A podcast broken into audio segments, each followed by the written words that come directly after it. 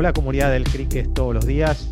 Hoy tenemos la oportunidad de acercarnos a, una persona que yo respeto y admiro muchísimo, que tiene muchos años, a pesar de su joven edad, en esta industria que llamaríamos muy ampliamente eh, industria de economía basada en el conocimiento, que tiene un sombrero muy importante empresario y tiene un sombrero muy importante eh, institucional o, para empresario.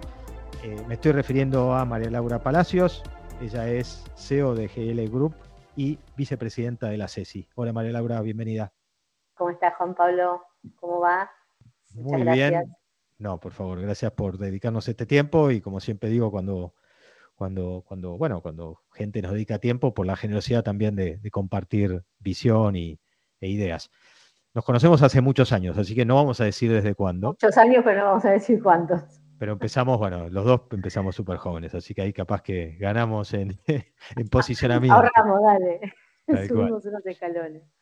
Bueno, yo cuando te presentaba decía de estos dos sombreros, eh, son dos sombreros obviamente inseparables. Yo quiero jugar un poquito primero con tu sombrero institucional, con el de vicepresidenta de la CESI, porque además a través tuyo quiero agradecerle a la CESI tantos años de acompañarnos como oficiante institucional, tanto en nuestro congreso presencial en Buenos Aires como en nuestro ciclo digital, que es el más joven de las actividades y que recién comenzó en marzo del 2020. Con ese sombrero, te pido entonces que le cuentes a nuestra audiencia sobre la misión, sobre la obra de sintéticamente de la CESI y que después nos, nos cuentes también cuál es tu, rol, digamos, en qué te estás eh, divirtiendo, espero, y ocupando tiempo para esa organización tan prestigiosa de Argentina. Bueno, bueno, CESI es la Cámara de Software, de la industria del software argentina. Eh, tiene como, como, misión apoyar a los empresarios, a las empresas de tecnología argentina, digamos, de cara al, mercado, al gobierno, a ayudarnos a armar un ecosistema donde eh, podamos trabajar armónicamente todas las, todas las empresas. Somos 1.800 socios, entre los socios directos y los socios de polos y clústeres de la red federal. O sea, tenemos una cobertura nacional eh, y trabajamos muy en conjuntamente con los polos y clústeres de las provincias eh, para todos los temas relacionados a la industria.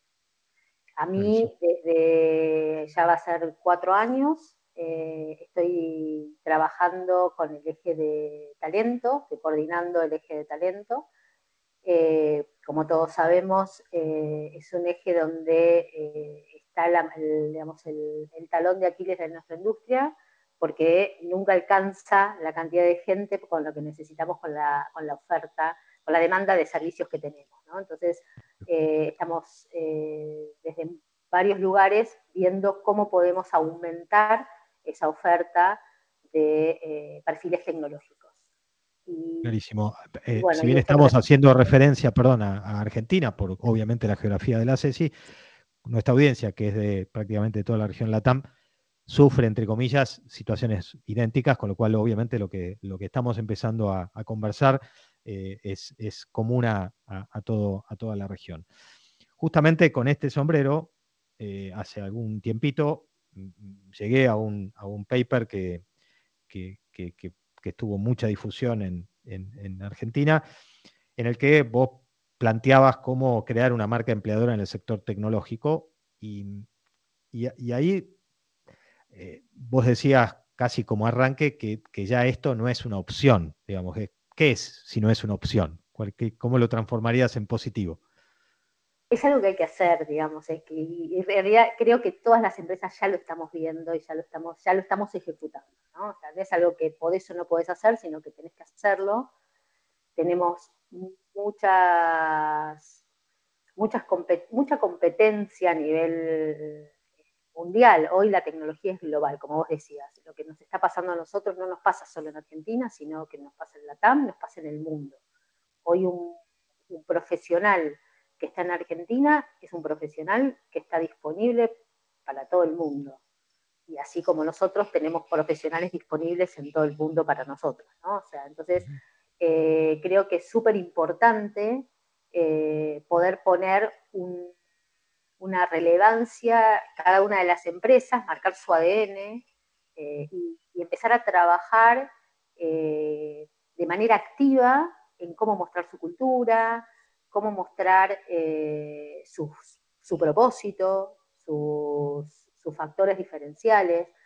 A mi abuela decía siempre hay un roto para un descosido, ¿no? Entonces es como que es eh, algo que quizás para algunos no, no generan valor, para otros es muy valorado, entonces es súper importante que cada empresa pueda identificarse con su real ADN y sus reales eh, factores de valor. Y, cuando, uno lee, cuando uno lee este, cuando uno lee este, este, este white paper, parecería, y aprovechando este lema de, tu abuela, que el, paradigma cambia y vos lo contás como, bueno, hay una empresa para todos los colaboradores, digamos, ¿eh? en vez de al revés, que era como el paradigma anterior.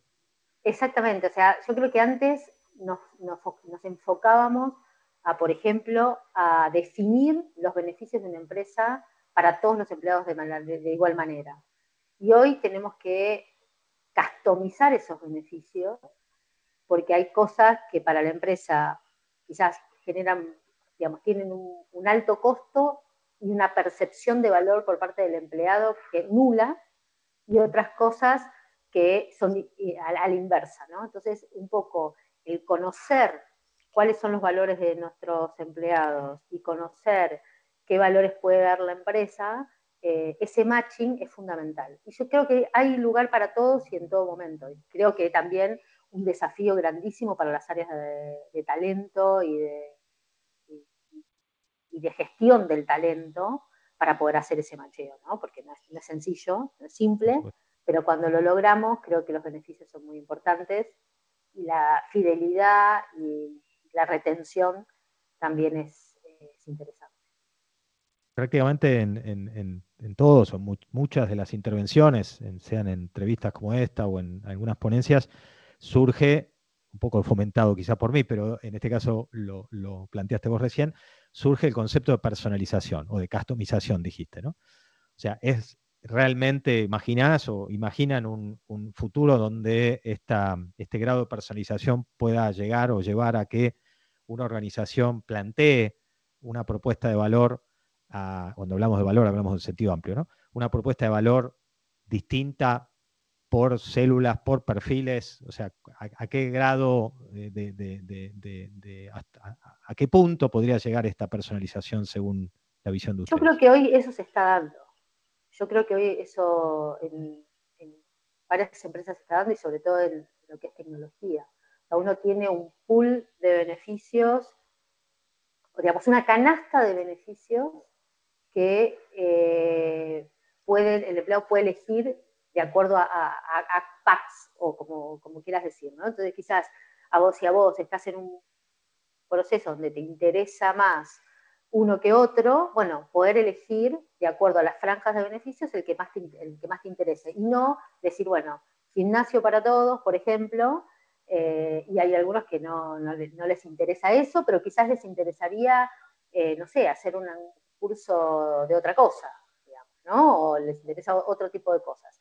Entonces me parece que eso, hacia eso vamos, pero ya, como te decía, no es una opción, creo que ya los tenemos. Y a veces lo que no, sabemos es comunicarlo correctamente, porque creo que todos lo tenemos en, mayor o menor medida, pero en la parte de comunicación es la que tenemos que trabajar para potenciar eso. Hablando de comunicación, una de las claves que, que, vos citás en este, en este paper habla de modelo de células mentoreadas. O sea, de alguna manera en ese modelo, lo transformo en pregunta, la comunicación está distribuida. O sea, acá no hay solamente una empresa eh, con un conjunto de colaboradores, sino además hay eh, como líderes o intermediarios, en el buen sentido del término, que hacen y tienen a su cargo esta comunicación. ¿Cuál sería ese espacio del mentor? ahí me, saco un poquito el sombrero de Ceci y me pongo el sombrero de GIL. Eh, dentro de GIL nosotros tenemos este modelo de células mentoreadas, que lo que hacemos es, bueno, un poco basándonos en, este, en esta problemática de que hay poca gente o, no, está, no hay las suficientes personas capacitadas en tecnología, desde el 2020 en adelante nosotros profundizamos mucho el modelo de formación dentro de GIL, formando masivamente de a 100, de a 200 personas en determinadas tecnologías. Y lo que hacemos es, eh, con anuencia del cliente, armar modelos de células mentoreadas donde esas personas, luego de una capacitación intensiva y durante nueve meses, se incorporan a proyectos productivos eh, guiados por un mentor. Pero, esa, pero son proyectos productivos, no son escuelitas, no, son proyectos productivos en los cuales hay un mentor que los acompaña y los hace crecer por un año más. ¿Sí? Eh, entonces, esos son los modelos de células mentoreadas que vos escuchaste en ese, en ese, o leíste en ese artículo, que para nosotros son un modelo que nos está haciendo poder escalar el ingreso de nuevas personas eh, a la industria tecnológica, acompañándolos, acompañándolos en la empleabilidad, ¿no? Porque si no nos quedamos en capacitar muchos, pero después falta ese, esa última milla que los hace realmente poder insertarse al mundo productivo. Eso es lo de, de células mentoreadas. Clarísimo. Hay otro, otro, otro eje o otra clave que mencionás que está un poco trillada, no lo digo en, despectivamente hacia, hacia el paper, pero que es esto del balance entre la vida laboral y la vida personal. Eh, ¿cuál, es el, verdadero espacio que atribuible, digamos así, a una organización para fomentar este mejor balance entre la vida laboral y la vida personal? Bueno, ese es un gran, un gran balance, ¿no? sobre todo con las empresas de servicio que siempre del otro lado hay un cliente que, exige una dedicación full, ¿no? Em, bueno, en, este caso nosotros, bueno, primero el tema de la, trabajar de manera híbrida ayudó, ayudó en muchísimos casos el tema de reducir los tiempos de viaje, ¿no? Eh, y ahí quiero dejar claro algo, o sea, trabajar de manera híbrida no significa trabajar menos. Eh, trabajar de manera híbrida a veces tampoco es una cosa sencilla. yo tengo que acomodar mi, hogar también para poder trabajar de una manera híbrida, porque los días que estoy en mi casa no es que tengo posibilidad de trabajar menos o de, trabajar con... lo dice alguien con conocimiento de causa. Contale a la audiencia cuántos hijos tenés, por ejemplo. Cinco. Ahora ya son grandes y no se me van a colgar de ningún lado, pero en su momento los, tuve. Ahora consumen ancho de banda. Ahora consumen ancho de banda. Ahora no me dejan claro, ahora, me, impiden tener una buena conexión de internet, pero en su momento vos me conociste cuando los tenía que corretear para que no me aparezcan en, las reuniones. Pero, pero bueno, tiene toda, una, tiene toda una organización y tiene todo un acompañamiento. Eso, ¿no? Entonces, por un lado, nos da muchísima flexibilidad, porque la realidad es que nos da mucha flexibilidad, sobre todo si no estás trabajando en un lugar cercano a, tus oficinas, o también nos abre el espectro de poder trabajar con gente en el interior del país. Nosotros eh, ahora esto es eh, claramente, digamos, realmente vos sos un, profesional global, porque te pueden contratar desde cualquier lugar. Entonces, eso es, algo que es importante.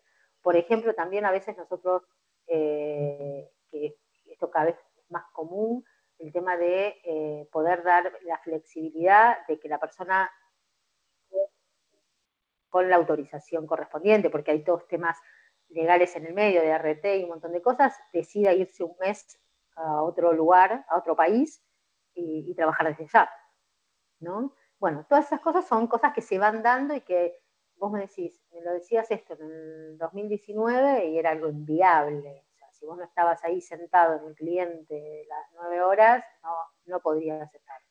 Y hoy todas esas cosas se van flexibilizando y eso permite tener un acomodamiento mejor de lo que es tu, tu vida laboral y tu vida personal.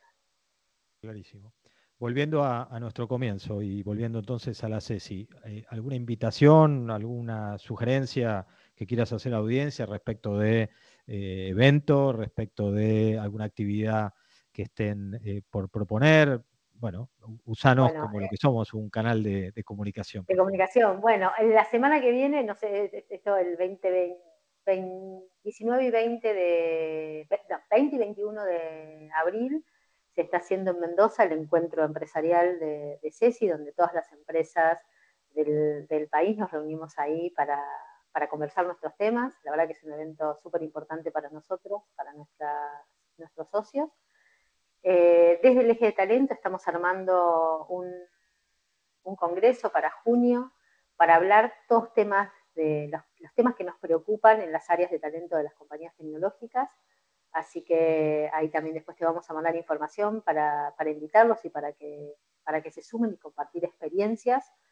Así que ese también es un, tema importante. Y a fin de año, como siempre, los premios Sadowski eh, son un, evento de, unir a toda la industria también.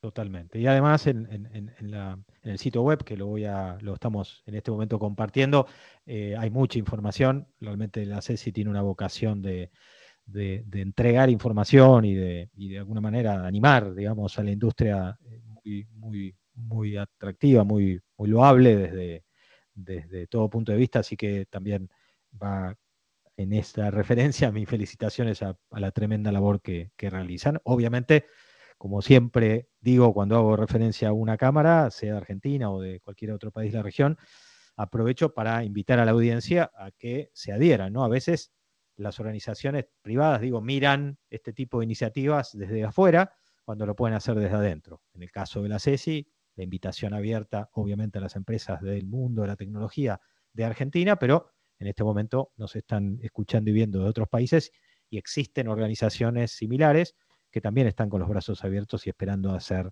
eh, representados o, representantes de estas organizaciones. Todavía en Latinoamérica sigue habiendo mucho espacio para la adhesión y la incorporación a estas organizaciones. No hay plena adhesión casi en ningún lado, por eso también siempre suelo hacer esta bajada que espero la compartas. Totalmente, súper importante. Ahí creo que los empresarios nos, damos cuenta que no estamos solos en nuestros problemas. Creo que cuando nos, encontramos en una, en una cámara, eh, esa soledad que tenemos muchas veces los CEOs eh, se diluye y vemos que todos o varios tienen la misma problemática y con posibilidades de, resolución diferente. Es súper enriquecedor eh, y muy bueno para ver a la competencia como complemento, ¿no?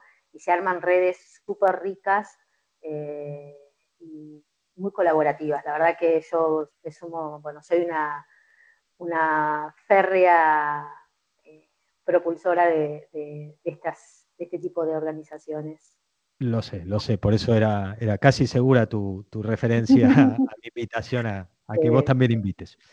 Bueno, María Laura, un placer, como siempre, tomar contacto contigo. Gracias de nuevo, tanto en nombre de, tu sombrero Ceci como en, el nombre de tu sombrero GIL Group.